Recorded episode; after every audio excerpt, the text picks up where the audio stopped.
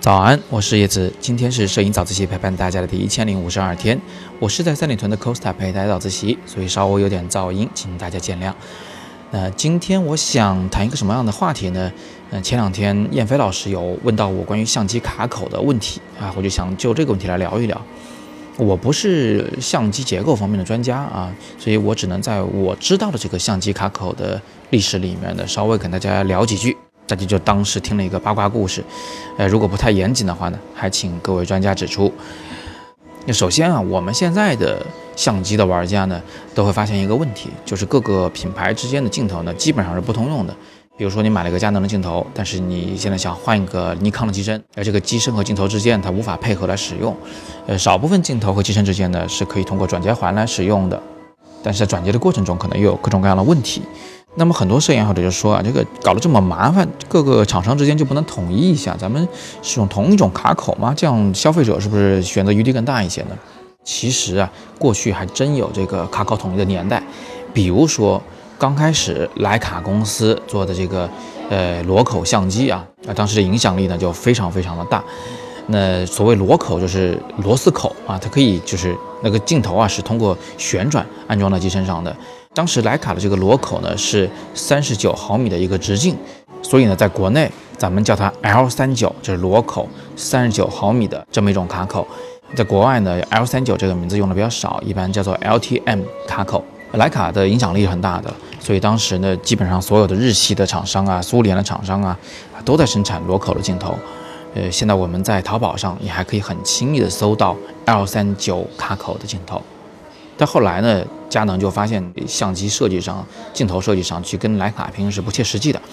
还不如自己干自己的算了啊！我们就不追着它跑了。也就是说呢，佳能如果生产一个机身，这个机身是不能用 L 三九口的，那么消费者在买了佳能的机身以后，他就不能去买徕卡的镜头了，就避免了直接的竞争。那佳能去研发生产自己的卡口的过程也是比较波折的，它呢前前后后呢大概是用了四种不同的这个卡口。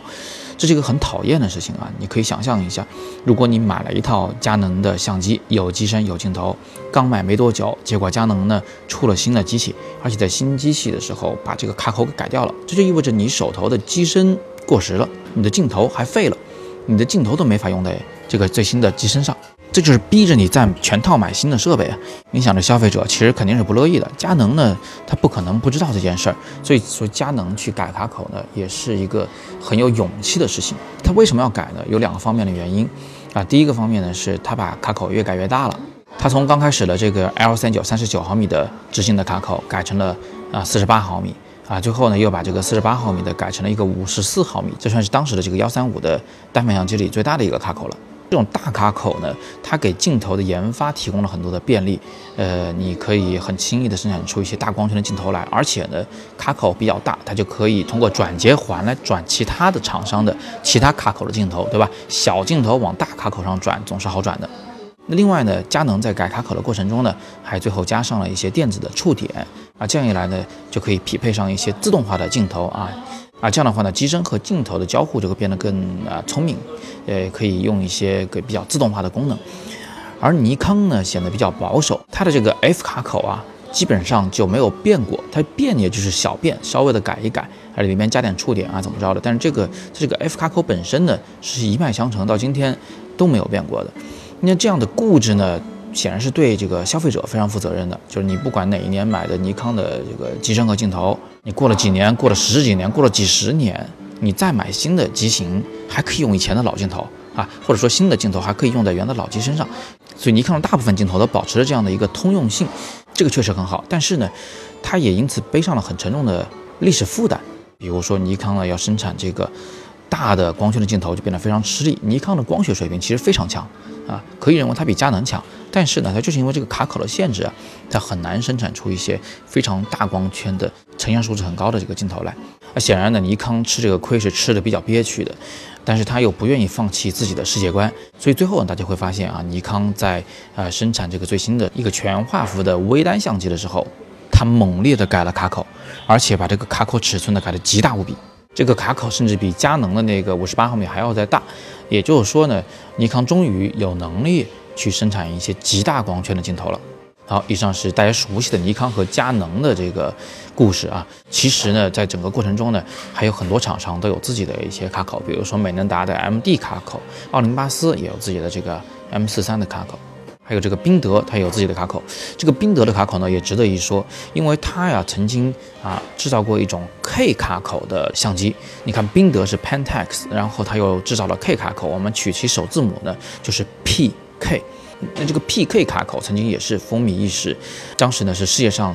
诸多品牌采用最多的卡口，包括这个理光啊、啊雀善能啊，还有国内的这个凤凰啊，这些都是采用了 PK 卡口。我在初学摄影的时候呢，用的是凤凰牌的这个单反相机，当时真的是很幸福的，我可以买凤凰的机身，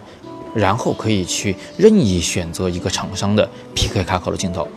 这当然了，现在我们其实还有一个跨厂商的统一卡口的联盟，是以奥林巴斯为首的这个 M 四三的联盟啊。这个卡口的使用者啊，主要是奥林巴斯和松下，呃，那么还有一些其他厂商呢，比如说小米曾经出的这个小蚁相机啊，其实也是 M 四三的卡口。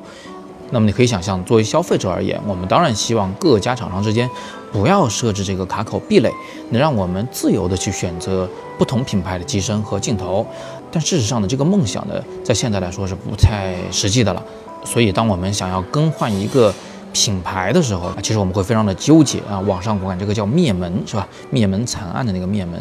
也就是说，我要从佳能换到尼康的时候，我要抛弃我的机身，还要抛弃我一堆的镜头，完全从头来买过。的损失还是挺大的，不过好在呢，现在我们又出现了一批这个，呃，第三方的镜头厂商，不管是这个日本的还是中国的这些厂商，他们在生产镜头的时候都会，呃，制造多种卡口的镜头。比如说，同样一支头，它有尼康卡口的，有佳能卡口的，那可能还提供了 M 四三的卡口的。在选择这些第三方的镜头的时候呢，呃，我们还算是比较自由吧。好吧，今天我们就随意聊聊天儿。呃，我所聊到的这几种卡口呢，只是我拥有的、我知道的这几种相机的卡口。其实还有更多的卡口呢，我们没有谈到。